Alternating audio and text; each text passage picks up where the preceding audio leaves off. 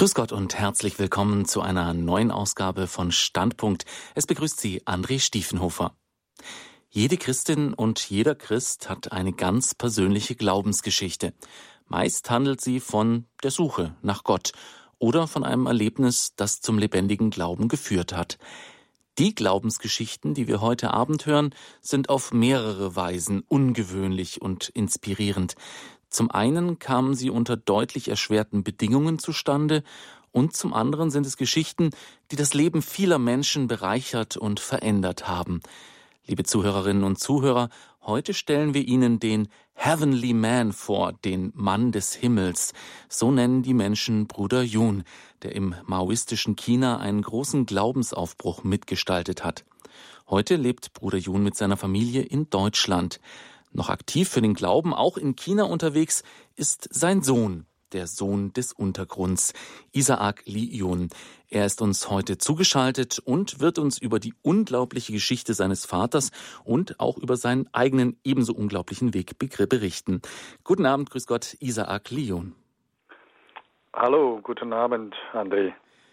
Schön, dass du bei uns bist. Isaac, du hast vor der Sendung darum gebeten, dass wir uns duzen. Das ist jetzt nicht in jeder Sendung so, aber ich finde das in Anbetracht des heutigen Themas recht angebracht, denn deine Geschichte und die deines Vaters handelt von der Geschwisterlichkeit, mit der Christen miteinander umgehen. Das ist auch eine Tatsache, da wirst du uns davon berichten in China und umgehen sollten. Da rede ich jetzt von den Erfahrungen, die wir auch jeden Tag machen. Dein Vater, Bruder Yun, der hat in den chinesischen Hauskirchen den Spitznamen Heavenly Man bekommen also himmlischer Mann. Wer ist denn dein Vater und wie kam er denn im maoistischen China zum Glauben? Ja, vielen Dank, dass wir duzen dürfen. Also es ist einfacher für mich. Da muss ich nicht so überlegen wegen, ja, wegen der deutschen Sprache. Und ähm, also wir, wer ist mein Vater und wie ist er in China zum Glauben gekommen? Also mein Vater, man nenne ihn Bruder Yun oder der Heavenly Man. Mhm. Sein ursprünglicher Name ist natürlich Zhenying Liu und äh, dieser Name hat mein Großvater ihm gegeben. Und später ist er zum Glauben gekommen und seine Gemeinde äh, hat ihm den Namen gegeben, Bruder Yun. Bruder, also Yun bedeutet Wolke. Das stammt aus Hebräerbrief, Kapitel 11. Da steht, wir haben einen Zeugen, also so viel Zeugen, Zeugnis, äh, wie eine große Wolke um uns haben. Deswegen lass uns aufschauen nach Jesus und so weiter. Also Bruder Jün bedeutet Bruder Wolke, Bruder Zeugnis, mhm. um ihn, aber auch alle anderen zu ermutigen, im Leben nie aufhören, nie müde werden, von der Güte Jesu, von das, was wir erlebt haben mit Jesus weiter zu erzählen. Und äh, wie ist mein Vater zum Glauben gekommen? Als die Kommunisten 1949 an der Macht kamen, haben sie die Missionare nach Hause geschickt und viel wurde auch umgebracht. Kirche wurde äh, geschlossen oder äh, zerstört, Bibel wurde verbrannt. Also in meiner Heimat, ich spreche von einem Umkreis von vielleicht ca. 150 äh, Kilometer wurde damals 50 Pastoren, Priester, Prediger verhaftet und 20 Jahre später ist nur ein einziger Pastor nach Hause gekommen. Also mhm. das war sehr, sehr schlimm. Und äh, während, den, also während der Kommunismus, es gab eine große Hungersnot. 20 bis 40 Millionen Chinesen starben in dieser Hungersnot.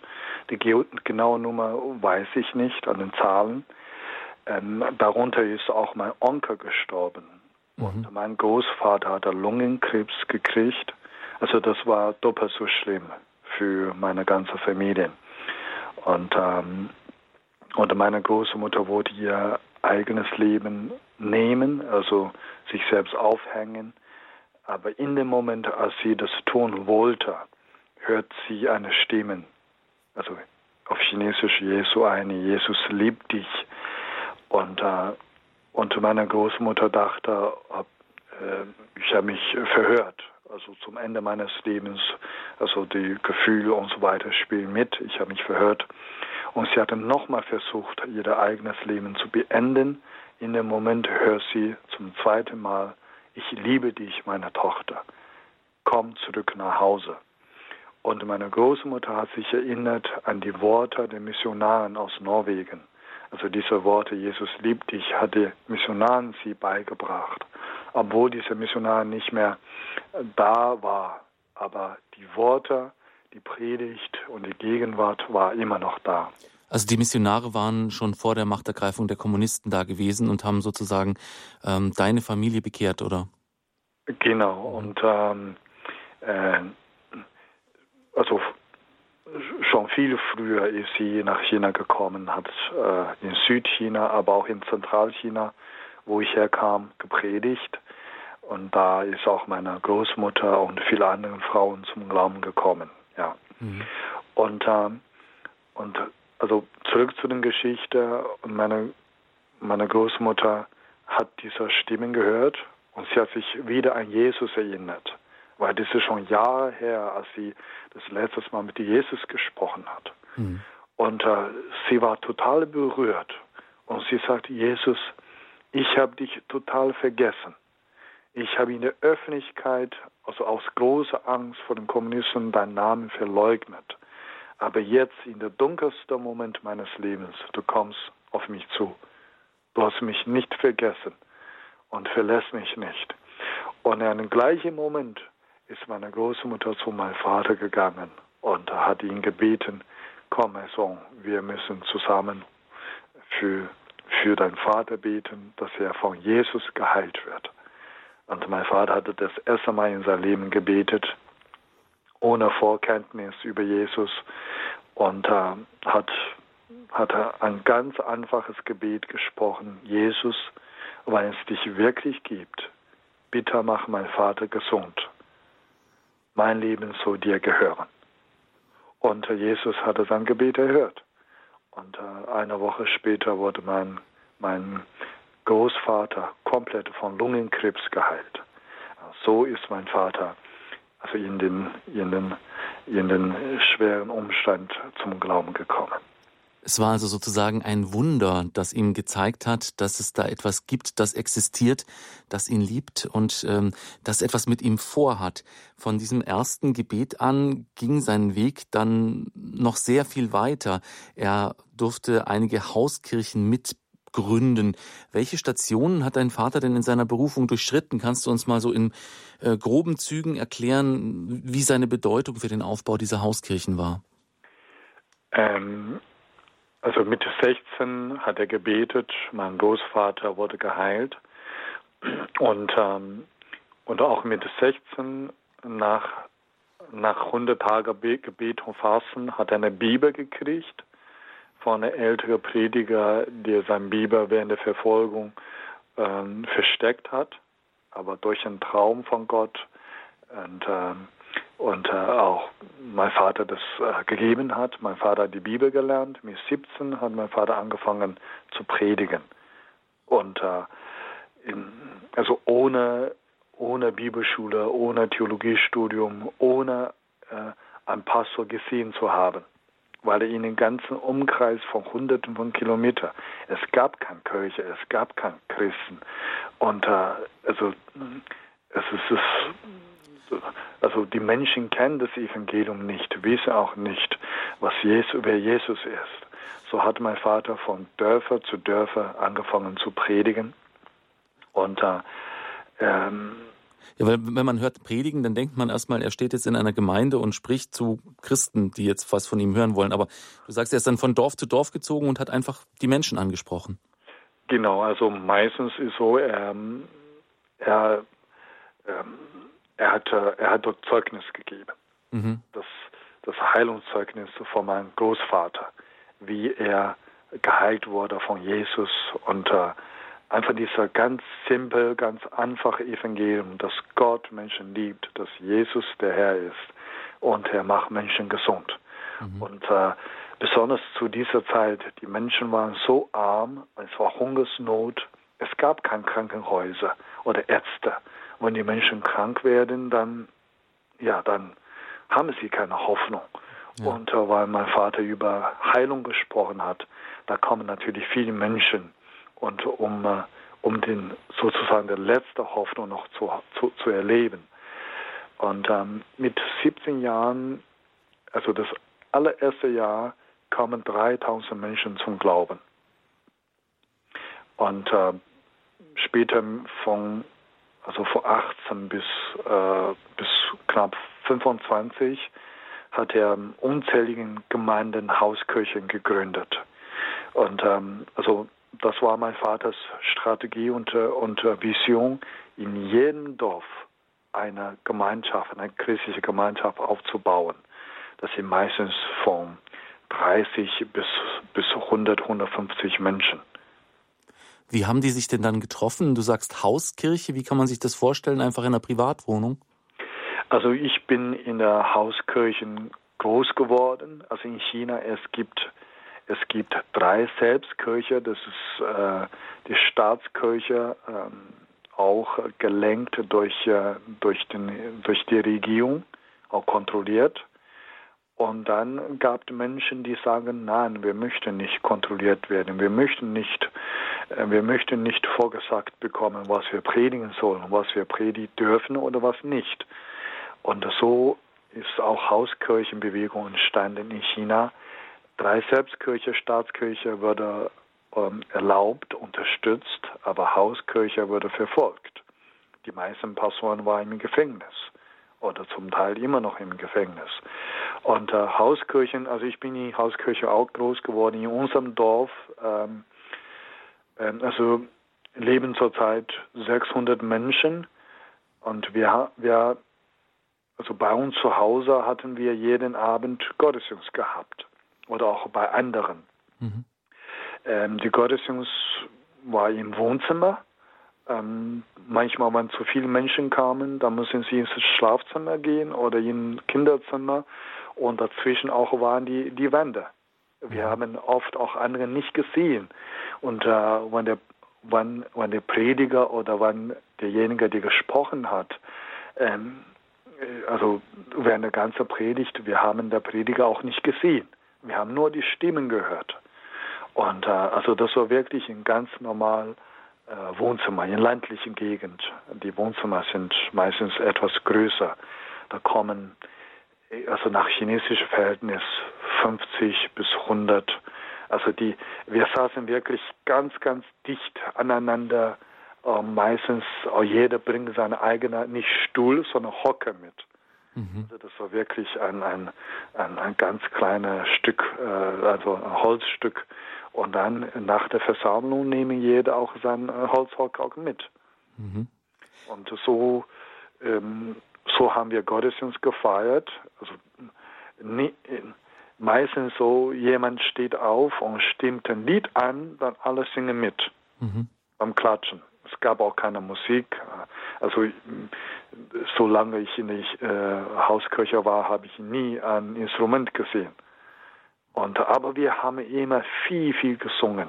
Mhm. Denn eine Schwester auf, aus unserer Heimatgemeinde, sie hat bis heute knapp 3000 Lieder geschrieben.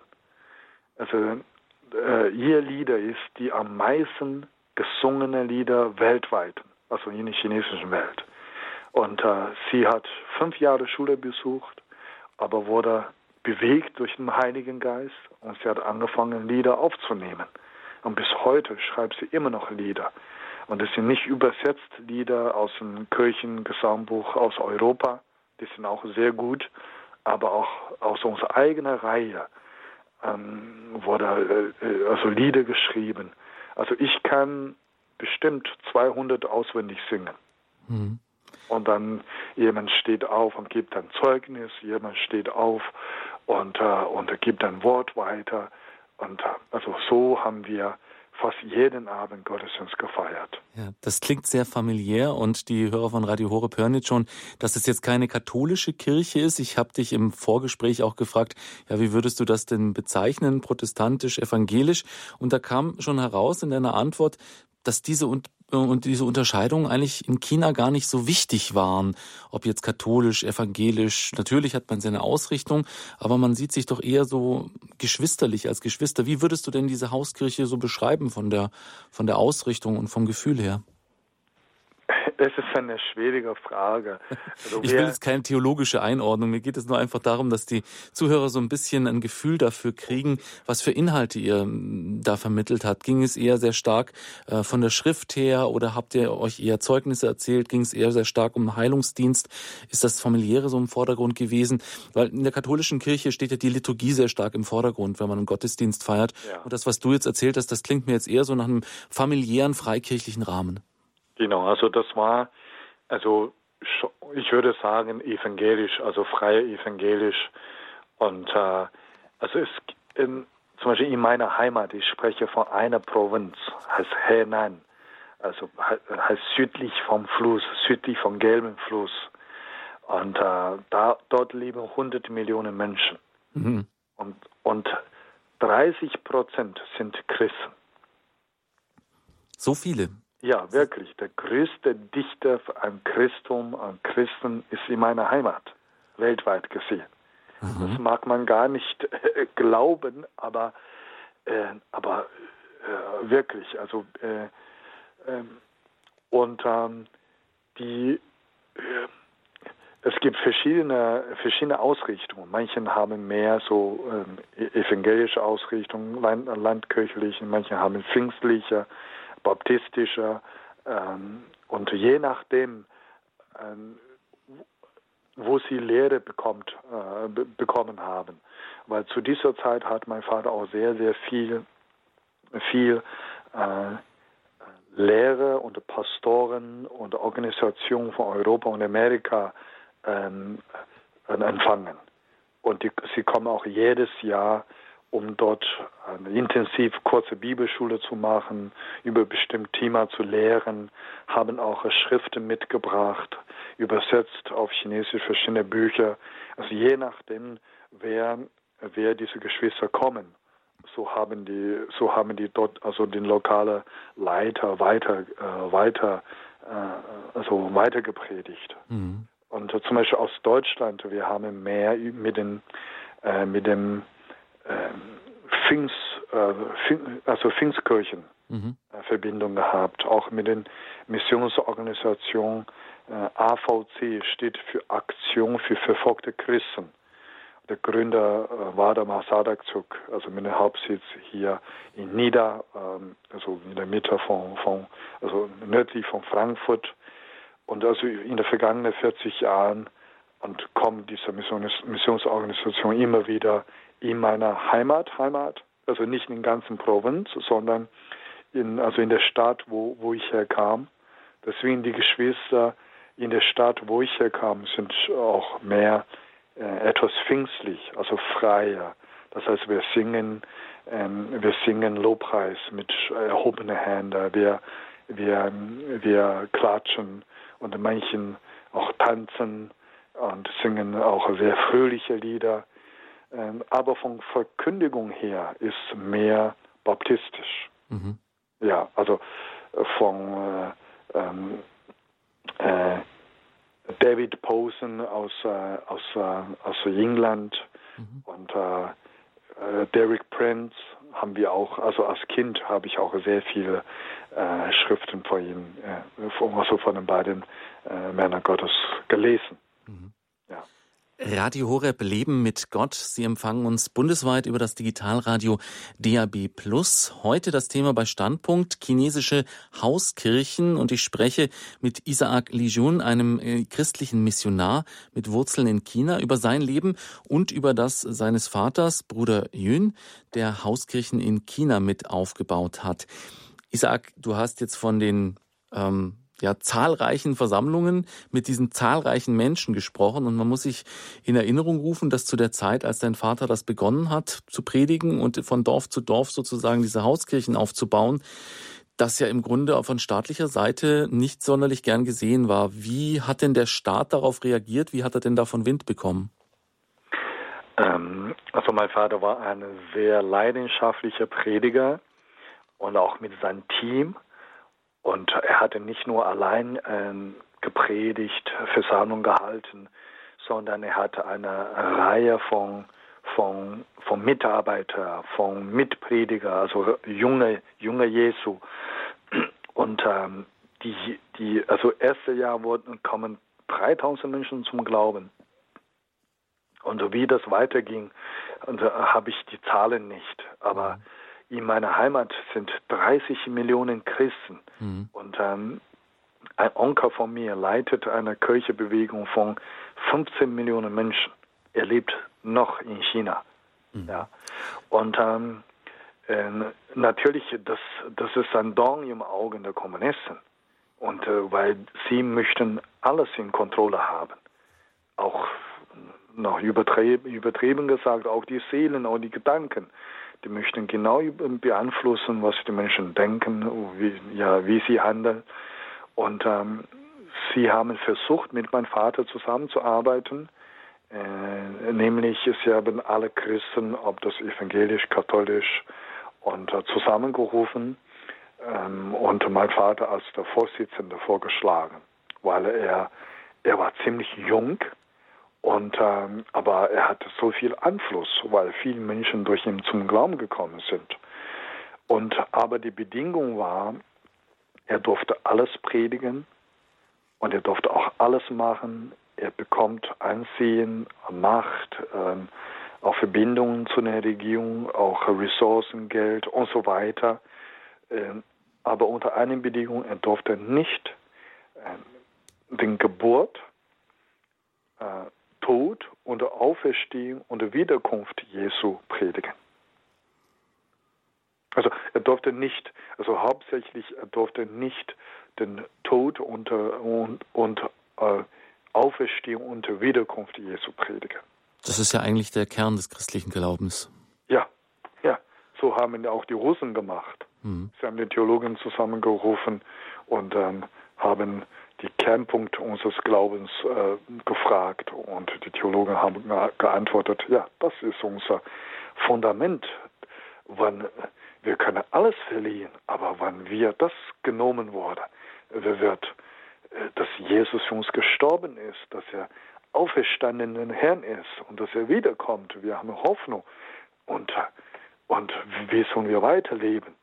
Und mein Vater als äh, junger Prediger, er hat äh, sofort verstanden, dass es, das war eine Falle. Hm. Und er hat gesagt, nein, ich arbeite nicht mit euch zusammen. Und ähm, meine, für so einen jungen Mann, das war schon eine große Verführung. Aber meine Großmutter hat auch geholfen, sagt mein Sohn, wir können Jesus nicht verleugnen. Wir, wollen wir glauben, wir müssen das wahre glauben. Wollen wir glauben, wir müssen das ganze glauben, von vorne bis hinten, was in Gottes Wort steht. So hat mein Vater gesagt, nein, ich kann nicht mit euch zusammenarbeiten. Und dann äh, wurde mein Vater verhaftet. Er war insgesamt 12, also 14 Jahre im Gefängnis, weil er gut geführt hat und durfte er äh, elf, zwölf Jahren im Gefängnis äh, verbringen. Also das war nicht alles auf einmal, sondern immer drei, vier Jahren äh, war er im Gefängnis und dann kommt er raus und geht er predigen und dann wurde er wieder verhaftet und das wiederholt sich immer. Mhm. Wenn man deine Geschichte liest, dann prägt das auch sehr stark die Familiengeschichte, diese ständige ja, wieder frei sein, dann wieder festgenommen werden, diese ständige Verfolgung, unter der man äh, da lebt. Wie hält man das aus? Weil man in der Situation kommt. Ja, kommt hm. die Zeit, kommt die Rat. Und wo man in die Situation rankommt, der Herr gibt wirklich die nötigen Kraft, Weisheit und Beistand. Und äh, also ich habe oft das nicht verstanden. Ich habe sogar Gott gehasst. Ich habe gesagt, ich möchte nicht Christ werden. Ich möchte, also ich möchte nicht Prediger werden und so weiter, weil das, das alles, was ich in meiner Kindheit gesehen habe, habe ich vieles nicht verstanden. Aber trotz, also trotzdem, dass meine Verstande nicht mit, also, also das alles nicht begreifen konnte, aber mein Herz hat Jesus geliebt irgendwie habe ich immer meinem Herzen gespürt, und dieser Gott, er liebt mich, dieser Gott äh, trägt, trägt mich. Und ähm, ähm, also das natürlich äh, durch diese enge Gemeinschaft, also das, Also ich bin in der, in der, in der, in der, in der engen Gemeinschaft aufgewachsen. Wir hatten fast jeden Tag Versammlungen. Das war auch in ländlichen Gegend. Also die äh, damals war noch ein bisschen, bisschen anders wie heute. Also ich bin 36, also vor 30 Jahren. Äh, es, es, es war noch nicht so viel los in China und die meistens, äh, also in meiner, in meiner Heimat sind Bauer oder waren Bauer. Mhm. Und äh, deswegen konnten wir auch jeden Abend viel beten, viel singen, auch Abendmahl nehmen, feiern. Und das hat uns viel, viel Kraft gegeben. Mhm. Und es war, es war kein großartiger Theologe oder Prediger da oder haben bestimmte Thema äh, durchgenommen, sondern wir haben viel miteinander gebetet und viel gesungen. Und die Liedertext meistens stammen aus der Bibel. Mhm. Und das hat uns wirklich also so, so ein Fundament äh, im Herzen, im Geist gegeben. Dein Vater wurde immer wieder verhaftet, er kam immer wieder raus, hat gepredigt, hat Gottes Wort weiter verbreitet und die Botschaft, die konnten die Kommunisten nicht aufhalten. Du hast ja erwähnt, wie viele Menschen in deiner Region jetzt inzwischen tatsächlich auch Christen sind und ähm, auch deine Familie, über deiner Familie lag ein gewisser Segen. Du hast jetzt zwar von deinen Zweifeln in deiner Kindheit und Jugend gesprochen, aber wenn man sich deine Geschichte anschaut, allein, dass es dich gibt, ist ja im Grunde ein Wunder. Kannst du über deine Geburt berichten?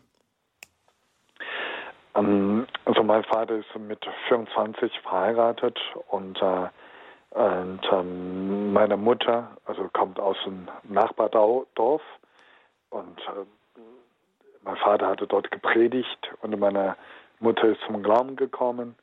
Ähm, am ersten Abend, als sie zum Glauben kam, und wurde sie schon verhaft, also verhaftet.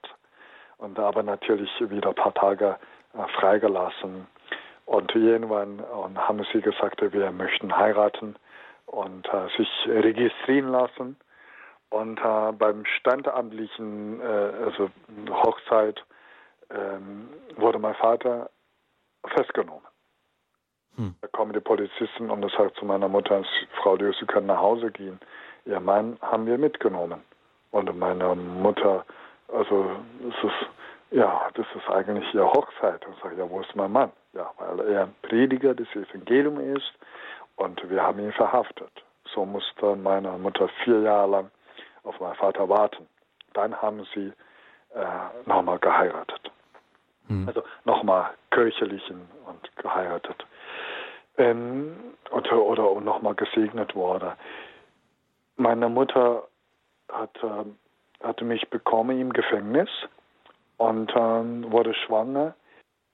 Und äh, als, als meine Mutter mit, mit, mit mir in siebter Monat Schwangerschaft war, kamen die Polizisten zu uns nach Hause, weil sie das gehört haben. Und sie sagen zu meiner Mutter, das Kind muss abgetrieben werden, weil der Vater ein Prediger ist. Und ähm, weil die Kommunisten glauben fest, äh, weil ein Prediger ein Kind, kriegt, ein kind kriegt, in 20 Jahren wird das Kind auch ein Prediger. Ob das ein weiblicher oder, oder männlicher Kind ist. Also in China, wir haben ganz viel auch, auch weibliche Dienerinnen Gottes. Hm. Und äh, ich war schon sieben Monate alt, also im Bauch von meiner Mutter. Und meine Mutter hatte das gehört und sie hat wirklich Tag und Nacht vor Gott geweint. Und sie hat gesagt, Herr, Kinder sind ein Geschenk von dir, lass mein Kind nicht sterben, weil sie hat schon mal ein Kind verloren durch harte Arbeit oder auch die Emotionen, emotionelle Belastung. Mhm. Und ähm, jetzt denn, denn zwei Tage später war, die, äh, war, war ein Abtreibungstermin festgelegt. Und sie wird auch abgeholt. Und mit Gewalt, das, das Kind wird mit Gewalt getötet werden. Und deswegen hat meine Mutter, meine Großmutter gebetet.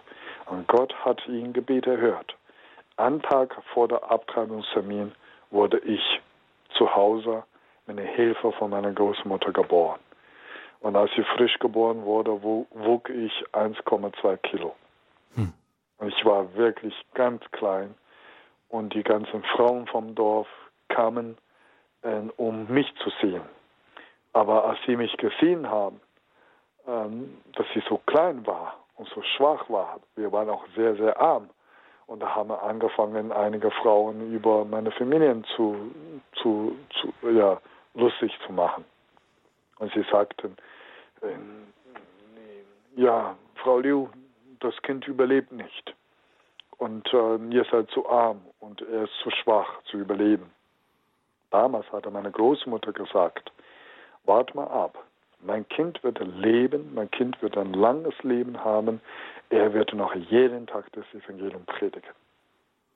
Ich bin dankbar für die, für die, für die Worte aus Glauben von meiner Großmutter, für mein Leben. Es ist ein Wunder, dass du überlebt hast. Ich meine, ein Kind mit dem Gewicht in Deutschland müsste in den Brutkasten und auch dann wäre es ständig unter Beobachtung und du bist in ärmlichen Verhältnissen zur Welt gekommen und hast es mit Gottes Hilfe geschafft zu überleben. Ähm, deine Kindheit und Jugend, die beschreibst du prinzipiell schon als recht glücklich, was vor allem auch an der Umgebung lag, an diesem Dorfleben. Ja, also im, im Dorfleben ist wirklich wunderschön. Und, äh, und äh, wir hatten damals auch keinen Strom. Und wir haben noch Öllampen gehabt, müssen alles selbst anbauen.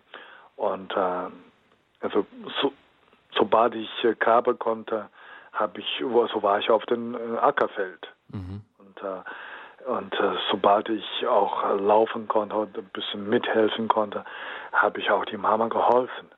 Und meine Mama hat mir gesagt, mit fünf habe ich schon das erste Mal ähm, Reissuppe gekocht. Mhm. Sie, sie hat auf dem Feld gearbeitet. Ja, dann habe ich Reis genommen und äh, ja, ins Wasser geworfen und äh, Feuer angemacht. Und, und dann wurde eine Reissuppe. Und sie hat sich natürlich sehr gefreut. Und nämlich, also ich koche bis heute noch sehr, sehr gerne für meine Familie. Mhm. Und äh, also im, im Dorf, wir haben auch viele, viele Kinder und ähm, ich war, das heißt auf Chinesisch, also ich war so wie der, der, der, der, der Kinderkönig mhm. und habe hab immer Spiele organisiert und ähm, haben wir viel, viel, wirklich viel, viel Spaß gehabt äh, draußen auf dem Feld und äh, mit, den, mit, den, mit den Tieren. Äh, und wir haben immer auch Frosch gefangen. Mhm. Und äh, äh, ja, also meine Kindheit war, war trotzdem sehr, sehr glücklich und erfüllt von Freude. Du warst auch sehr früh schon missionarisch tätig, wenn ich dein Buch richtig gelesen habe. Ja, und ähm, also mit fünf habe ich schon, also mit fünf Jahren habe ich schon fünf meiner Freunde in die Gemeinde äh, mitgenommen. Mhm. Und äh, und äh, ein, ein, ein älterer Bruder in der Gemeinde, der die Gemeinde auch mitgeleitet hat, war so erfüllt von Freude und, äh, und hat mich sogar gesegnet. Und er sagte, ich segne dich jetzt als Mann über fünf. so wie damals im Alten Testament von Mose. Es gab Mann über zehn, über 50, über 100. Und er hat gesagt, mein Sohn, ich segne dich, du bist ein Mann über fünf. Mhm. Und äh, als, als Kind, als Jugendlicher, ich habe ich hab sehr gerne über meinen Glauben gesprochen und immer gesungen. Gesungen habe ich auch meine Mitkinder, Mitfreunde äh, äh, unser, unser Lobpreislieder beigebracht. Mhm. Ja. Radio Horeb, ihre christliche Stimme. Die Lebensgeschichte des christlichen Missionars Isaac Li Jun und die seines Vaters, Bruder Jun, sind heute Thema bei Standpunkt. Wir sprechen über die Hauskirchen in China und über die Wege, wie Gott wirkt. Isaac, ähm, die ganzen Haupterlebnisse, die euch zum Glauben gebracht haben, deine Familie, haben alle mit wundersamen Geschichten zu tun. Dein Vater hat sich im Grunde bekehrt, nachdem er gemerkt hat, hoppla, ähm, ich kann mit meinem Gebet etwas bewirken, ich kann Heilung bewirken. Deine Geburt ist ein reines Wunder, du hättest abgetrieben werden sollen. Am letzten Tag kamst du dann zur Welt und hast als Frühchen auch tatsächlich überlebt. Ähm, was wäre denn dein Glauben ohne diese ganzen Heilungen und ohne diese ganzen Wunder? dann wäre ich wirklich schon langs verloren gegangen, mhm. schon langs gestorben. Und, äh, und ähm, also ohne den Glaube an Jesus Christus kann ich mein Leben überhaupt nicht vorstellen. Und Jesus ist wahrlich, wahrlich äh, der Erretter meines Lebens, mhm. Erretter meiner Familien, auch der einzige Hoffnung. Und wo wir wirklich in ihn guten, aber auch in schlechten, aber auch sehr schlechten Zeit festhalten. Und deswegen sagt auch Paulus, wirft, wirft eure Zuversicht, wirft eure, eure Hoffnung nicht weg, was wir eine große Belohnung haben. Und äh, ähm, Heilung und Wunder und äh, alle diesen, diesen, diesen wunderbaren äh, Werk Gottes in China, in, in meiner Familie, auch in meinem Leben, das war wirklich entscheidend auch für, für mein Glaubensleben, weil nur, nur theoretisch über Gott zu erfahren ähm, oder wissenschaftlich oder äh, nur im Kopf von Gott zu hören, äh, dass er gut ist und dass er ähm, mächtig ist, dass er uns liebt, das reicht nicht aus. Und besonders, besonders für Menschen, die in der Not sind besonders für Menschen, die gehungert haben und die Verfolgung leiden, die, die, ja, die, die krank sind. Und, äh, und das, also in China bis heute noch ist, so, ist Heilung, aber auch das Wort Gottes entscheidend für, für, für Predigen, für Missionsarbeit, für Evangelisation, für Gemeindebau. Weil viele Menschen, äh, und also damals noch viel mehr wie heute, und die Menschen waren krank. Die Menschen waren krank. Und dann kommt mein Vater oder kommt anderen Prediger, erzählen sie von Jesus. Und sie sagen, ja, wir haben Millionen von Göttern. Und äh, was kann euer Jesus? Ja, dann haben, haben die Christen angefangen zu beten. Und durch das Gebet. Und äh, haben Menschen Befreiung erlebt und äh, Heilung erlebt. Und äh, ähm, ja, und also das war das, das sichtbare Wirken Gottes, das sichtbare Reich Gottes. Und, ähm, und äh, so, so, wie, so wie also Apostel Paulus sagt, das Reich Gottes besteht nicht nur aus Essen und Trinken, sondern aus Gerechtigkeit, Frieden und Freude. Und ähm, in China oft ist es äh, oft ist es umgekehrt. Also ähm, in der Bibel steht zuerst Gerechtigkeit und dann kommt die Frieden und dann kommt die Freude. In China ist, ist oft so, dass, dass der Freude zuerst kommt. Und wow, ich wurde geheilt. Wow, ich bin jetzt frei. Wirklich auch äh, wirklich nicht zu übertreiben aus dämonischer Belastungen oder Menschen befreit und sie freuen sich aus Depressionen. Sie sagen, ja, wir, endlich kann ich jetzt wieder leben, endlich kann ich jetzt wieder laufen und so weiter. Dann durch das Gebet an Glauben, also an Glauben an Jesus, kommt der Frieden. Und dann haben sie begriffen, oh, okay, ich bin ein Sohn Gottes, ich bin eine Tochter Gottes, ich bin gerecht durch Jesus Christus. Dann kommt das, also das, das Glaubensschritte.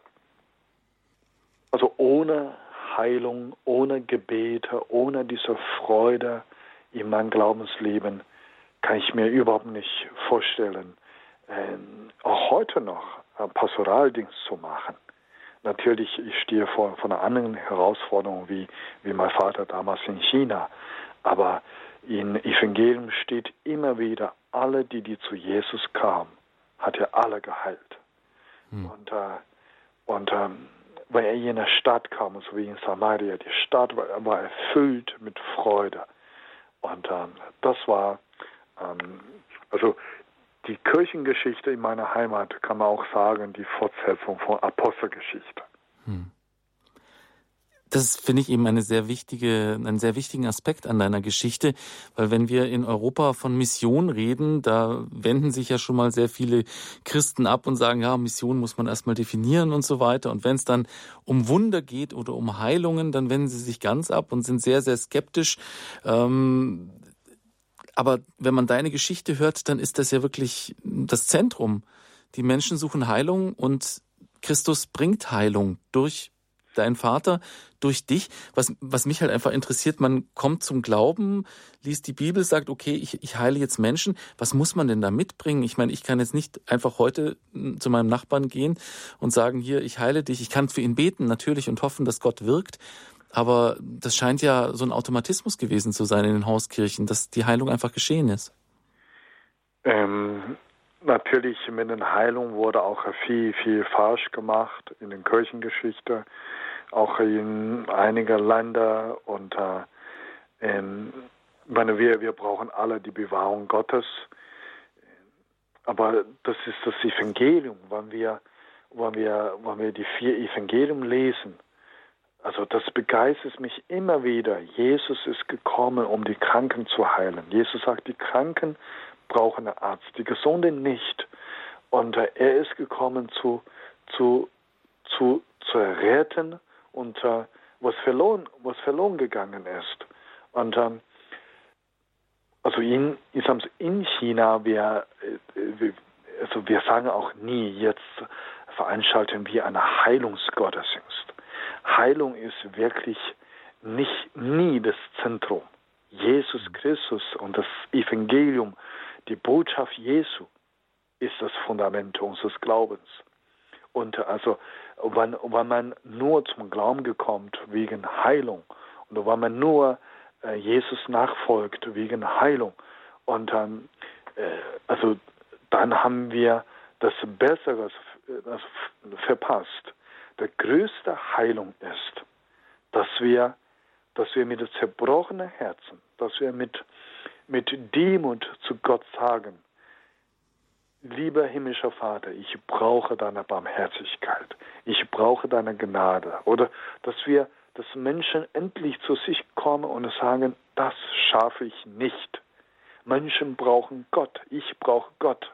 Und deswegen sagt Jesus, nicht die, nicht die Gesunden sondern die, die Kranken, die, die, die sagen, ja, ich brauche, ich, ohne Gott kann ich nicht leben, ohne Gott schaffe ich das alles nicht. Und die chinesische Untergrundkirche, sie haben keine andere Wahl.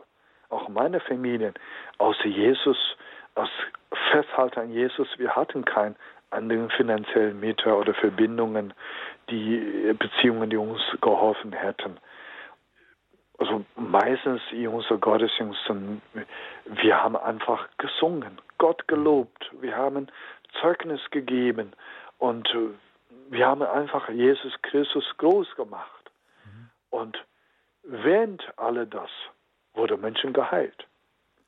Und oft, wir haben auch nicht besonders für Menschen gebetet, spezifisch, aber es gab auch Zeiten, wo wir spezifisch Hand auf Menschen gelegt haben und Öl gesalbt haben, für Menschen gebetet haben. Aber oft, die Menschen wurden einfach geheilt, befreit in der Versammlung, in der, in der, im Lobpreis, im Gebet Gottes Volkes. Mhm. Du hast uns von deiner glücklichen Kindheit im Dorf erzählt. Das ist nicht ewig so weitergegangen. Du hattest auch deine Brüche im Leben. Du musstest umziehen und ja, wir haben dich jetzt heute aus Deutschland zugeschaltet. Das heißt, du musstest auch fliehen und du bist nicht zuerst nach Deutschland geflohen. Kannst du uns ein bisschen über die Brüche deines Lebens erzählen, ähm, wie dein Lebensweg ausgesehen hat? Also ich bin in meiner Heimatstadt äh, aufgewachsen, bis ich äh, neun Jahre alt wurde. Und da habe ich schon zwei, dreimal umziehen müssen weil die Polizisten äh, war immer uns hinterher. Äh, verschiedene Schule gewechselt. Und als ich, äh, nee, als ich ähm, zwölf Jahre alt wurde, genau, also dort in der Stadt habe ich bis, bis zum äh, zwölf gelebt. Äh, meine Schwester war sieben. Äh, also meine Eltern wurden auch immer wieder verhaftet, war im Gefängnis und dann kommen sie wieder raus und wurde wieder verhaftet. Also das wiederholt sich immer. Und als ich zwölf alt war, wurden meine Eltern wieder verhaftet. Und plötzlich, wir haben unser Zuhause verloren. Die Heimatgemeinde hatte auch Angst, uns in der Gemeinde aufzunehmen. Und deswegen haben sie uns 500 Kilometer nördlich in eine andere Stadt äh, geschickt. Und dort, und dort haben wir äh, in, in einer sehr, sehr armen Familie auch gelebt. Wir haben ein Bett gekriegt, wo wir schlafen konnten und abends haben wir auch Essen gekriegt. Also es war wirklich nicht viel Essen da. Und äh, acht Monate lang war ich auf der Straße. Von morgens bis, äh, bis, bis Abend und war ich mit meiner Schwester draußen. Wir haben Müll gesammelt. Hm. Und ähm, das war eine extrem harte Zeit für mich, wo ich Gott oft angeklagt habe, wo ich Gott oft vielleicht schweigend, vielleicht auch mit Worten gefragt habe, sag Gott, warum? Warum lässt du das ausgerechnet in mein Leben zu? Äh, und äh, in mein Leben ein. Und, äh, und, und meine Schwester hat mich aufgefragt, Bruder, wo ist unser Eltern? Ich konnte auch nicht jeden Tag lügen und sagen, ja, morgen, morgen kommen sie nach Hause. Und das war wirklich eine sehr, sehr schmerzhafte Zeit für mich. Und dann musste ich meinen Namen wechseln, auch meine Schwester, äh, damit niemand mitkriegt, dass wir Kinder von den Himmelsbürgern sind. Mhm. Ähm, und dann sind wir weiter Richtung Norden in China umgezogen, haben wir wieder Namen gewechselt. Und äh, 99, 1999 und ähm, schon nah an 2000 müssen wir China verlassen, weil die Polizisten uns in ganz in China gesucht haben. Wir konnten nicht mehr in China bleiben. So sind wir nach äh, Burma geflüchtet. Das ist das Land Burma äh, zwischen Bangladesch und, äh, und äh, Thailand. Ein wunderschönes Land, aber ein sehr, sehr kaputtes Land. Und dort haben wir zwei Jahre lang gelebt, also knapp zwei Jahre lang und äh, andere Sprache, andere Kultur. Das war wieder ein Schock für uns. Und 2001 müssen wir nach Thailand fliehen. Und ähm, also ich habe äh, von Burma nach Thailand auch Krieg erlebt, wo Soldaten mir hinterher waren, wo ich zu Gott geschrien habe, Gott, lass sie mich nicht festhalten, also fest, fest, festnehmen auch meine Schwester, meine, meine Mutter müssen mit Barfuß tagelang im Wald laufen und durch die Grenze zwischen Burma und Thailand, weil wir hatten damals kein Papier. Und wir sind nach Thailand gekommen und die deutsche Regierung war sehr, sehr gütig und barmherzig mit uns. Bevor wir nach Deutschland kamen, äh, haben wir schon deutsche Flüchtlingspässe gekriegt damit wir überhaupt ähm, äh, uns bewegen können von, von Burma, also von Thailand nach Deutschland.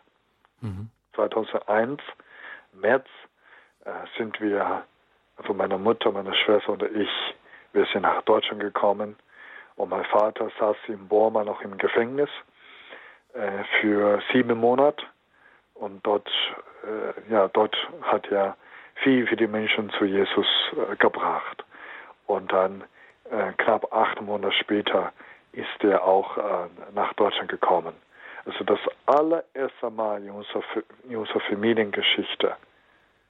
Und dass wir, äh, dass wir als komplett äh, wieder in Deutschland zusammenkommen dürfen, in hm. Frieden leben können, auch, und auch einander genießen können. Und deswegen, wir sind Gott sehr dankbar. Wir sind Deutschland sehr, sehr dankbar. Und deswegen habe ich gesagt, ich möchte, so der Herr will, solange der Herr will, ich möchte in diesem Land bleiben. Mit meinen Gaben, mit meinen Fehlern. Ich kann nicht alles, aber das, was ich kann, möchte ich auf den Altar le legen und sagen, Herr, gebrauchst du mich, um, um äh, in Deutschland lebende Menschen zu segnen. Und, äh, und äh, ja, 2001 sind wir nach Deutschland gekommen und 2002 habe ich angefangen, äh, Bibelschule, also Theologie zu studieren. Also hier in der Nähe von Frankfurt. Mhm. Und äh, 2006 habe ich äh, Süden in Geislingen, eine Steiger bei Schwaben, mhm. mein Vikariat gemacht. 2009 wurde ich dort zum Pastor ordiniert.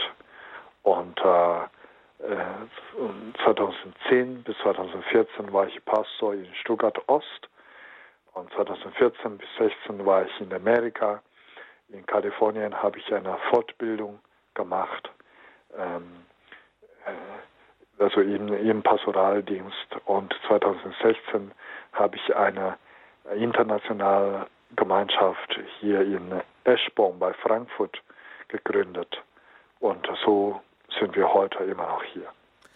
Was für eine Odyssee, da gehen wir gleich noch mal ein bisschen näher drauf ein.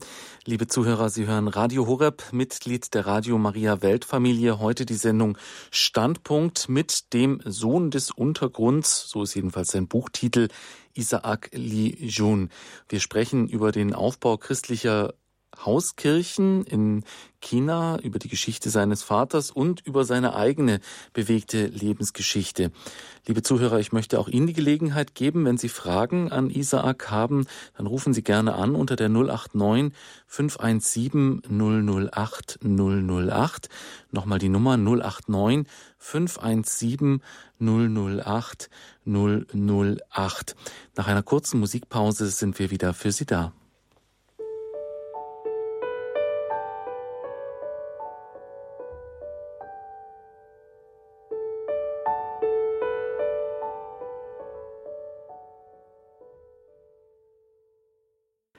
Radio Horeb mit der Sendereihe Standpunkt heute Abend mit dem Thema Sohn des Untergrunds, mein Leben als Sohn des Heavenly Man, des Mann des Himmels mit Isaac Lee Jun. Sie haben jetzt Gelegenheit, auch Ihre Fragen zu stellen unter der 089 517 008 008 zur bemerkenswerten Lebensgeschichte von Isaac und zum Thema christliche Hauskirchen in China. Aus Gengenbach hat uns Dr. Wolfgang Link erreicht. Guten Abend. Ich hätte eine Frage an den Herrn Pastor. Hat er, habe Sie noch Kontakt mit äh, Christen, die in China leben? Und wie sieht es an äh, lässlich der Verschärfung der Christenverfolgung in China inzwischen aus? Ja, Isaac. Ja, vielen, vielen Dank für die, für die sehr wertvolle Frage. Ähm, ich ähm, ich ähm, gehe sehr oft nach China und äh, letztes Mal war ich vor äh, zweieinhalb, drei Jahren dort, habe hab von Norden bis Süden viele, viele Gemeinden besucht, auch, auch in vielen Gemeinden Dienst gemacht, weil mein Vater äh, mein Vater kann nicht nach China fliegen, deswegen ich gehe für ihn, auch äh, um seine Freunde, auch meine Freunde sind zu treffen. Ähm, die Christenverfolgung in China ist nach wie vor da, ähm, aber der Form von Christenverfolgung hat sich äh, verändert. Zu meinem Vaters Zeit, auch in seinem Buch äh, Der Himmelsbürger, Hemliman, hat er auch sehr detailliert beschrieben, wie er im Gefängnis körperlich behandelt wurde. Das war mit sehr viel Schmerzen und sehr viel Schlagen und, äh, und, und einfach verschiedene Methoden, um ihn zu quälen. Und heute ist nicht mehr so körperlich, körperlicher Schmerzen, Gefängnis, aber es ist eher dieser Bedrohung und ähm, äh, Beschränkung von, äh, von Freiheit, von, ähm, von Dienst, also von, äh, auch, aber auch von, äh, von Reisen. Und ähm, also wir haben jeden Tag Kontakt mit den Geschwistern in China und besonders zur Zeit, mein Vater hat jeden Tag auch Zoom-Gottesdienst mit ähm, viel, viel Geschwistern zum Teil kommen knapp 990 äh, Menschen ähm, dort, also um, um, dort teilzunehmen, um meinem Vater auch zuzuhören und ihnen auch zu berichten, wie die Gemeinde geht. Ähm, also es gibt auch viele Pastoren, die sind Hausarrest, die dürfen nicht raus. Viele haben ähm, müssen ihnen Pässe, ihren Ausweis abgeben und ohne, ohne Ausweis kann man in China kein Zugticket kaufen, kein Flugticket kaufen, kann auch kein, äh, kein Langstrecke äh, Busticket kaufen. Und äh, weil in China alles äh, durch Kamerasystem kontrolliert wurde, deswegen das macht das äh, also das macht das Leben äh, einfacher für, für, für alle Menschen, aber das macht auch die Christen sehr schwer. Und das müssen sich oft verstecken, ähm, um sich zu versammeln. Ähm, und äh, ich war, also ich war, äh, also jetzt ist noch strenger. Ich war vor drei Jahren in China. Äh, 400 Leiter sind zusammengekommen. Aber zwei Stunden vorher wusste außer, der, außer die Leiterschaft noch niemand, wo wir uns versammeln werden.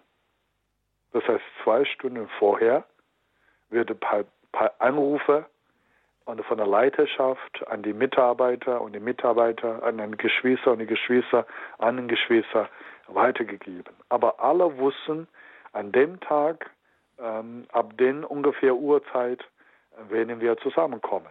Aber den genauen Ort äh, können wir nicht in, äh, also in Nachrichten einander schreiben. Das war zu gefährlich. Und äh, auch äh, mein Onkel hatte ihn in einer, in einer Stadt 600 Personen äh, zusammengerufen, weil äh, er sagt, ich soll zu ihnen sprechen, auch über Europa erzählen. Dann habe ich zu meinem Onkel gesagt, ich kann es nicht machen. 600 sind viel, viel zu viele Menschen. Bitte teile das auf 200 und äh, auf, ich kann auch in, mehr, in mehrere, in, in, zu mehreren Orten gehen und dort sprechen. Aber 600 Menschen in, in einer Versammlung und äh, ich muss auch an meine Sicherheit, auch an meine, an meine Zukunft in China denken, denn ich möchte wiederkommen. Ein besonderer wertvoller Dienst, wie an den verfolgten Christen machen, ist ähm, seit zwölf Jahren, genau. Mein Vater war damals 50 Jahre alt und auf seinem Geburtstagsfest hat er eine schöne Entscheidung getroffen, das Abendessen wegzulassen. Einfach um Geld zu, Geld zu sparen für die äh, ehemalige inhaftiert Prediger, Pastoren und Priester aus, äh, in China. Und äh, die meisten Pastoren in China, äh, sie haben keine Rente weil sie noch nie angezahlt haben. Und äh, sie leben einfach vom Glauben. Und äh, sie haben keine Rente, haben keine Versicherung und ähm, meistens, äh, äh meistens haben sie körperliche Beschwerden oder seelischen und zum Teil auch geistlichen. Also weil sie durch so viele Not, so viel Schmerzen im Gefängnis, 10, 15, 20 Jahren, mein Onkel war 25 Jahre im Gefängnis. Und nach dieser harten Gefängniszeit, man kann einfach also nicht mehr so, so leben. Also ohne, ohne Hilfe, ohne, ohne Versorgung von anderen Geschwistern. Also das haben wir so ein Seniorenhaus für ehemalige inhaftierte Personen ähm, gegründet. Zurzeit betreuen wir ca. 40 solche wertvolle Geschwister und ähm, für, also pro Person, nur dass wir so eine, so eine, so eine Bild bekommen, für pro Person äh, rechnen, wir, rechnen wir mit 1 Euro pro Tag, also 30 Euro äh, pro Monat für jeden. Ich meine, 30 Euro ist nicht viel, aber für zum Überleben, um Essen zu kaufen, also das, das Einfachste, das, äh, das reicht. Und äh, ja, und äh, und wir veranstalten auch immer wieder Gebetsversammlungen, auch Missionsgottesdienst, um über äh, die verfolgten Geschwister in China zu informieren. Und also das ist das, was wir tun. Natürlich, wir zurzeit, wir können in China nichts tun. Also äh, außer, außer den Seniorenheim, dem persönlichen Kontakt, äh, der Ermutigung, Gebet. Wir können nicht nach China fliegen. Wir können auch kein Geld äh, groß, äh, also große Summe von Geld dort ranbringen, was wir in den letzten Jahren oft gemacht haben für, für Gemeindebau, für, für Kinderheime, für, für Bibelschule, für bedürftige Pastoren. Und das äh, können wir zurzeit also nicht so machen wie, wie, wie, ja, wie vorletztes Jahr. Und, äh, aber nach wie vor, wir, wir beten jeden Tag, besonders meine Eltern, beten jeden Tag äh, mit viel, viel äh, Pastoren und äh, Mitarbeiter Gottes und dort aus China. Woran liegt das, dass das in den letzten Jahren so viel schwieriger geworden ist? Seitdem neuer Präsident an der Macht gekommen ist, ist alles äh, etwas rückläufig geworden. Nach Maus Zeit hat die Gemeinde circa 20, 30 Jahren eine lockere Freiheit erlebt. Mhm. Es war immer noch also, ähm, Verfolgung da, aber, aber nicht so schlimm wie, wie zur, zur Zeit und zur Zeit von Mao. Mhm. Und die neue Präsident ist natürlich sehr, sehr stark und äh, möchte äh, alles kontrollieren und, ähm, und äh, verfolgt auch eine politische Richtung, was damals Mao angefangen hat. Mhm. Also äh, zur Mauszeit, es geht viel mehr um äh, politischer Einfluss und nach ihm, es geht eigentlich um, äh, um Wirtschaft. Mhm. Bis vor kurzem. Also in China hat also wirklich 30, 30, 40 Jahre lang eine, eine, eine Zeit erlebt, wo alles um Wirtschaft geht. Also alles, äh, alles, was Geld bringt, alles, was Vorteil in Wirtschaft bringt, wurde gemacht. Die Nummer eins Wirtschaft. Aber äh, seit der neue Präsident wieder an der Macht gekommen ist, die Wirtschaft äh, rückt auf den zweiten Platz und der politische Einfluss auf den ersten. Hm. Darunter leidet natürlich auch viel, viel, äh, nicht nur Christen, sondern auch viele andere Menschen, die eine andere Meinung haben. Ja, einfach wieder sehr viel Ideologie im Spiel. Ja. Danke, Herr Dr. Link, für Ihre Frage. Unter der 089 517 008 008 können auch Sie Ihre Fragen an Isaac Lijun stellen, wenn Sie noch etwas mehr über die christlichen Hauskirchen in China wissen wollen oder über seine Arbeit. Ähm, aus Bad Dafeldstein hat uns die Frau Assmann erreicht. Guten Abend. Guten Abend. Ich möchte mich erst herzlich für die Sendung bedanken, dass Sie das ermöglicht haben und auch bei Herrn Leo über sein Zeugnis und über diese Informationen. Das macht mir persönlich sehr viel Mut. Jetzt habe ich eine ganz ja, einfache Frage. Es ist erstaunlich, dass Herr Leo, dass Sie so schnell in Deutschland studieren konnten, denn die Sprachbarriere ist ja eigentlich ziemlich groß. Ja, also. Wie äh, das möglich war. Also äh, vielen Dank. Also ehrlich gesagt, ich habe Deutsch nie äh, systematisch gelernt. Ähm, also 2002 habe ich schon angefangen, Theologie zu studieren. Das war eine Bibelschule, also ein Seminar. Und, äh, und äh, der Gründer von AVC, also ich nenne ihn auch Opa, er liebt mich auch sehr. Und er hatte mich in die Bibelschule gebracht und direkt zum Direktor. Und, ähm, und, äh, und der Direktor hatte gefragt, kann sag Deutsch? Und er sagt, ja, er kann ab heute lernen, hier auf der Schule, äh, in, der Seminar, äh, in der Seminar. Und also die ersten zwei Jahre habe ich kaum was verstanden während der Vorlesung. Und ich habe große, große Mühe gehabt mit, mit, also mit, äh, mit Hausaufgaben, äh, also mit der Arbeit. Also viele Freunde müssen mir sehr viel helfen. Und äh, also ab das dritte Jahr habe ich ähm, also etwas angefangen, also mehr zu verstehen, äh, sowohl, äh, sowohl reden, aber auch äh, schreiben. Und also bis heute, ich ähm, äh, natürlich, ich, also ich, ich predige sehr, ich predige sehr, sehr gerne auf Deutsch, auf Chinesisch, auf Englisch, aber also meine Sprache ist wirklich, also nicht perfekt. Ich lerne heute immer noch. Ich habe zu Hause ein Wörterbuch, Chinesisch und Deutsch. Ich lerne immer wieder neue Wörter dazu und meine Frau Sie ist Brasilianerin, aber aufgewachsen bei Leonberg, bei Stuttgart und hilft mir auch immer wieder dabei, um bei aller anderen organisatorischen Sachen, Schreiben mit den Beamten oder öffentliche Schreiben, habe ich äh, sehr viel äh, wertvolle Mitarbeiter in der Gemeinde, die das für mich machen und auch mir helfen. Und ähm, ja, also ich, ich liebe das Land und ich liebe auch äh, deutsche Sprache. Ich lese gerne deutsche Bücher.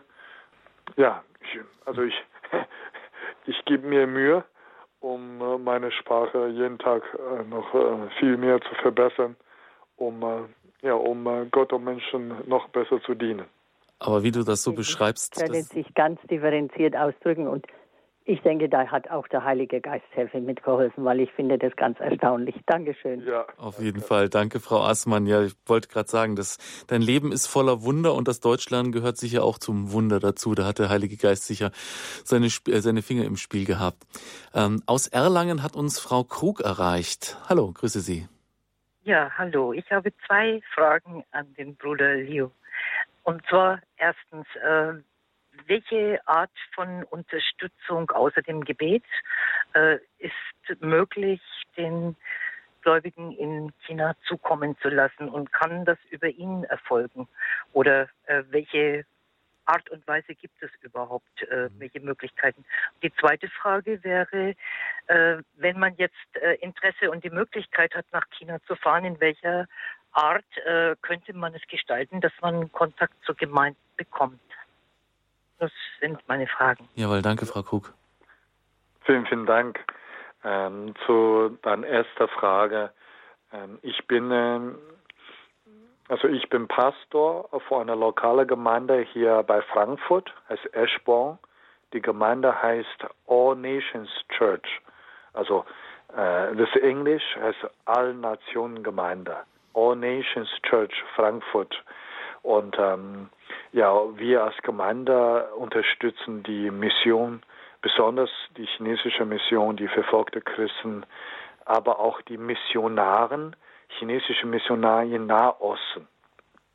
Äh, denn äh, in den letzten 10, 15 Jahren äh, haben viel, viel äh, Menschen äh, den Ruf, also den, den Ruf mein Vater gefolgt. Ähm, mein Vater ist auch der Träger von Back to Jerusalem. Das heißt, die, die chinesische Untergrundgemeinde hat eine Vision, äh, das Evangelium weiter Richtung Jerusalem zu bringen. Das Evangelium hat in Jerusalem gestartet und dann kommt nach Europa und Amerika und dann kommt nach Asien und äh, als, also als mein Vater, aber auch äh, viele geistlichen Vorväter den Glauben an Jesus äh, bekommen haben, haben sie gesagt, wir dürfen diese Liebe, diese Botschaft nicht für uns behalten. Wir müssen sie weiter verkünden. Wir müssen sie weitergeben, nämlich bis ans Ende der Welt. Aber wo ist das Ende der Welt?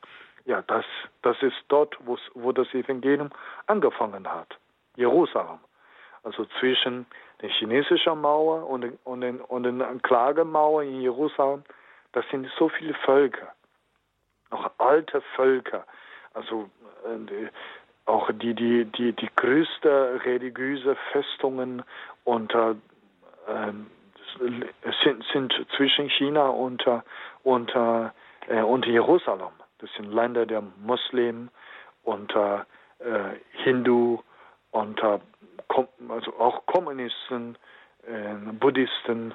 Und äh, in den letzten 15 Jahren, mein Vater hat auch immer wieder gepredigt, wir, wir sollen nicht nur in China Gemeinde bauen, äh, predigen, sondern auch in alle diesen Ländern. Und äh, in, inzwischen, wir dürfen, wir dürften 386 Familien Mission, Missionarfamilien, chinesische Missionarfamilien aus der Untergrundkirche aus China äh, auch betreuen. Die, also ich, äh, die sind alle in, in den Nahosten. Also wir als Gemeinde unterstützen diesen äh, Dienst sehr. Und ich bin auch im Beirat von AVC. A steht für Aktion AVs, also Aktion für verfolgte Christen. Das ist auch die Organisation, die dir bei der Flucht geholfen hat. Genau, mhm. genau. Und äh, dort, dort habe also habe ich auch eine extra, extra äh, Dienstzweck, und also unter dem Namen Isaac Liu. Also wir helfen ähm, die ehemalige inhaftierte Pastoren und wir helfen auch diese Missionaren und äh, und genau, also die die die zwei Hauptpunkte. Natürlich, wir haben auch äh, Kinderheime in Burma, aber das hatte nicht direkt mit der Verfolgung zu tun. Also das ist die also die erste Frage. Ähm, zu den zweiten zu den zweiten Frage André, kannst du den zweite Frage nochmal wiederholen? Ja, da, da, ging es darum, wenn man jetzt nach China reisen wollte, wie man da Kontakt zu Untergrundkirchen bekommt oder zu Hauskirchen, ob das möglich ist, da Kontakt zu den Christen aufzunehmen. Ja, also das ist eine sehr gute Frage. Ähm, von, äh, also AVC ist nicht nur in Deutschland, sondern auch in der Schweiz. Also aus der Schweiz aus organisieren wir ähm, immer wieder China-Reise oder Asien-Reise. Und äh, dort besuchen wir die lokale äh, chinesische Untergrundkirche, Bibelschule, auch Missionswerke, die wir unterstützen. Und ähm, wird, werden auch geführt äh, durch ähm, die Mitarbeiter aus der Schweiz, meistens von Bruno Wacke und äh, auch ein sehr, sehr guter Freund äh, zu mir, auch zu meiner Familie der seit 30, 40 Jahren äh, äh, auch äh, die chinesischen Dienst tut. Ähm, aber zurzeit ist, ist, haben wir natürlich alles pausiert, aber es ist möglich. Es ist möglich, ähm, mit uns zu fahren.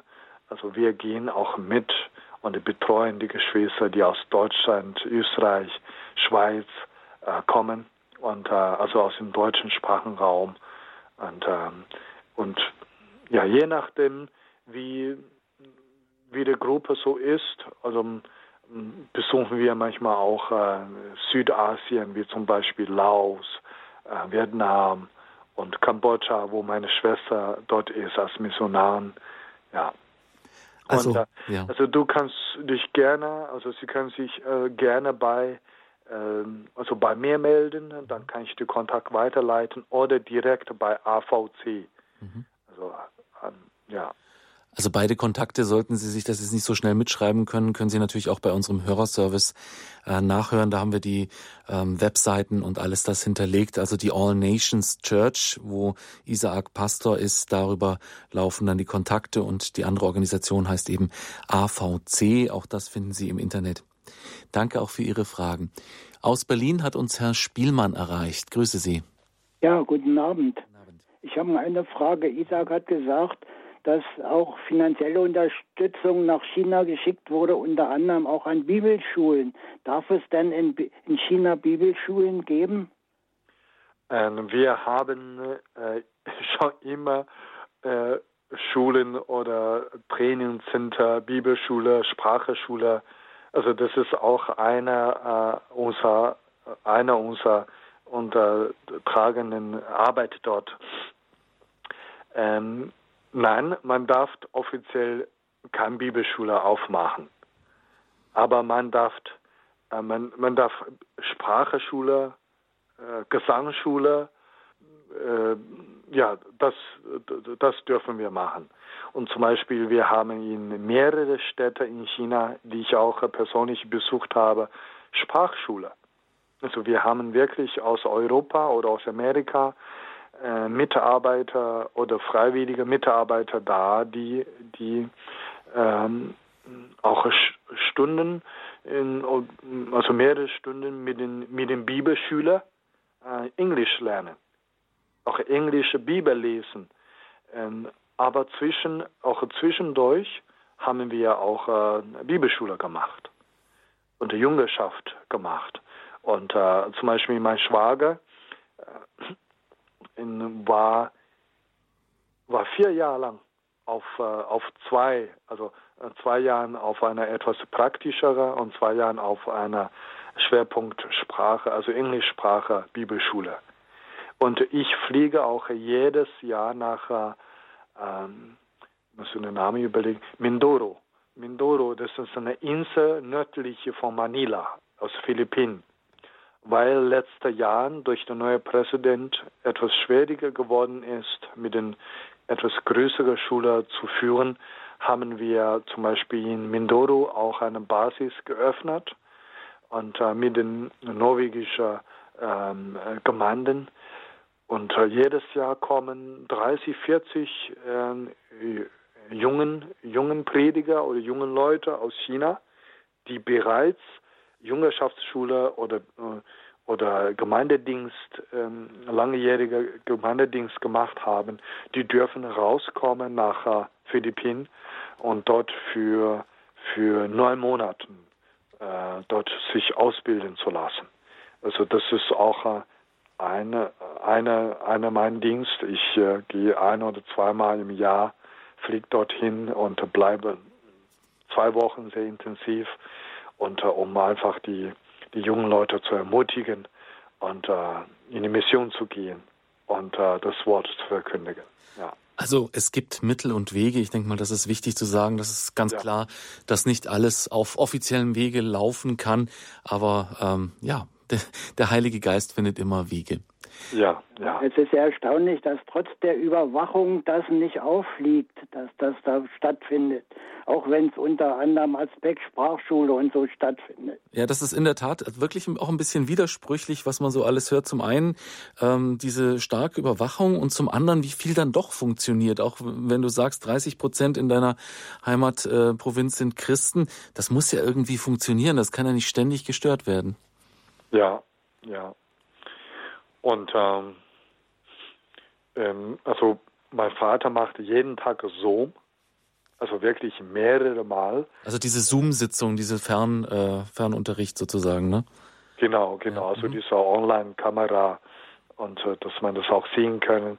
Ja. Also wie ich gesagt habe, bis zu knapp 1000 Leute kommen die Geschwister äh, ins Internet, um, um mit meinem Vater Gottesdienst zu feiern. Und dann waren auch Polizisten und Kommunisten dort. Mhm. Und sie haben das so von komplett auch angehört. Und mein Vater hat noch mal mit, den, mit, den, mit den Polizisten gesprochen. Und die Polizisten haben gesagt, also Pastor Yun, Sie haben nichts äh, Politisches gesprochen. Sie haben nichts gegen das Land gesprochen. Sie haben nur Jesus verkündet. Also Sie, Sie dürfen weitermachen. Also dieser Knackpunkt, der am Anfang seiner Geschichte stand, so nach dem Motto, du darfst nicht über die Auferstehung reden, du darfst nicht, ja. das ist jetzt nicht mehr so, sondern es geht wirklich nur um diese politische Äußerung, die nicht sein darf. Genau, genau. Okay. Mhm. Ich möchte noch einem Hörer die Gelegenheit geben, seine Frage loszuwerden. Aus Tittling hat uns Herr Stillfried erreicht. Guten Abend. Guten Abend. Meine Frage wäre äh, an Herrn Isaac, ähm, wie ist das Verhältnis der evangelischen und der katholischen Christen in China? Äh, und äh, wie ist das Verhältnis der Untergrundkirchen zu den anerkannten Kirchen? Ja, vielen Dank für die Frage. Ja, das ist auch eine sehr wertvolle Frage. Vielen Dank. Vor genau vor drei Jahren, als ich in China war, habe ich äh, habe ich ähm, Pater Josef besucht. Ähm, er ist inzwischen, glaube ich, 97 oder 98 geworden. Und äh, er ist der älteste, älteste Priester, katholischer Priester in ganzen China. Und in seinem bescheidenen Schlafzimmer habe ich noch ein ähm, äh, Schreiben von, von, von Papst also Franziskus äh, gesehen. Und wirklich eine persönliche Anerkennung, ein Schreiben äh, vom, vom Papst, äh, Papst höchst persönlich. Und ähm, also seit, also eigentlich seit knapp 40 Jahren hat, also ja, 40 Jahren hält mein Vater dieser, dieser, dieser Gemeinschaft, dieser Beziehung aufrichtig und äh, telefonieren auch äh, regelmäßig und mit, mit, mit, ja, mit, mit, dieser Priester. Und, äh, aber nicht nur mit ihm, sondern auch mit anderen ähm, anderen Mitarbeiter und Kollege von, von, von Padre Josef. Das ist die, die Verbindung zu den katholischen Kirche.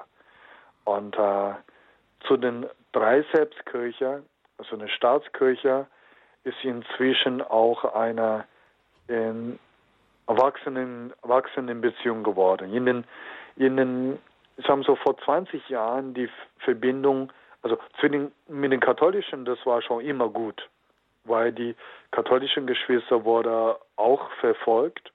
Mein Vater war im Gefängnis. Ähm, vier Jahre lang war er in dem gleichen, gleichen Zimmer, gleichen Zelt äh, mit, mit, dem, mit dem Patri äh, Josef. So haben sie, also hat mein Vater sehr viel von ihm gelernt. Und er hat auch sehr viel mein Vater also beigebracht. Und, äh, und ähm, aber mit den, mit den äh, Landeskirche, also mit den drei Selbstkirche, Staatskirche in China äh, hat in Untergrundgemeinde in den letzten, also so vor 20 Jahren, 15 Jahren noch äh, größere Schwierigkeit, weil in der Dreiselbstkirche durfte man viele Sachen nicht predigen. Und äh, auch in der Dreiselbstkirche, da muss man vorher, bis heute noch, vorher noch ähm, kommunistische Lieder singen. Hm. Äh, da, das sind auch wirkliche Bild. Also äh, auf re rechts und links äh, vom Kreuz, das ist ein Bild von Mao und ein Bild von Xi, dem jetzigen Präsident. Und es ist auch äh, große äh, Sprüche von den Kommunisten und aufgeschrieben in den Kirchen. Und äh, deswegen hatten die, die, also die, die Untergrundkirche Probleme damit. Und die sagen, Kirche ist dazu da, um Gott allein anzubeten, niemand anders. Aber inzwischen ähm, die, sogar die Staatskirche, Dreiselbskirche, haben auch Verfolgung gekriegt. Und in den letzten Jahren haben wir, haben wir auch immer wieder gesehen, wo die Kommunisten kamen, ob das äh, Hauskirche oder Dreiselbskirche, ihren Kreuz von ihrem Gebäude runtergenommen wurde. Wirklich Tausenden, sogar zigtausenden. Und, ähm, und durch diese Verfolgungswelle ist, äh, ist die beiden großen Kirchen und äh, aber auch den, den katholischen war schon sowieso schon seit Anfang an äh, also näher zueinander gerückt. Mhm. Und äh, auch äh, haben zurzeit viel mehr Gemeinschaft, auch unter der Pastoren. Also das ist sozusagen auch ein positiver Effekt der Verfolgung, dass man sich, ja, dass man die Geschwister dann auch tatsächlich sieht und dass man äh, zusammenhält. Das hast du ja auch ja. deiner eigenen Flucht erfahren, ähm, ja, wie man sich äh, umeinander sorgt und kümmert. Was ist denn deine Hoffnung für die nächsten Jahre? Glaubst du, dass es wieder eine Öffnung geben könnte? Also bevor ich das sage, also ich komme noch zurück, einen letzten Satz zu ja, dieser Frage. Klar. Und äh, also in den, in den, in den guten Zeiten, ohne Verfolgung, äh, die Kirchen schauen zu sehr auf die, auf die unwichtigen Sachen. Und äh, also du magst das, ich mag das nicht, also verschiedene Themen. Aber in der Verfolgung, da gehen wir alle, alle zu Jesus auf das wahre Fundament. Also meine Hoffnung, ich, ich weiß nicht, ob ich China sich öffnet oder ich, ich glaube eher an das Gegenteil. Mhm. Ja. Und ähm, also solange der neue Präsident an der Macht ist, äh, glaube ich, es wird schwierig. Ja. ja.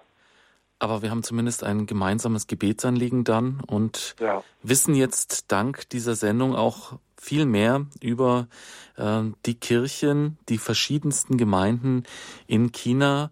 Und ich denke, der ein oder andere Zuhörer wird sich dann sicher mal ähm, anschauen, was du so tust in der All Nations Church und deine Aktivitäten im fernen Osten sich näher anschauen.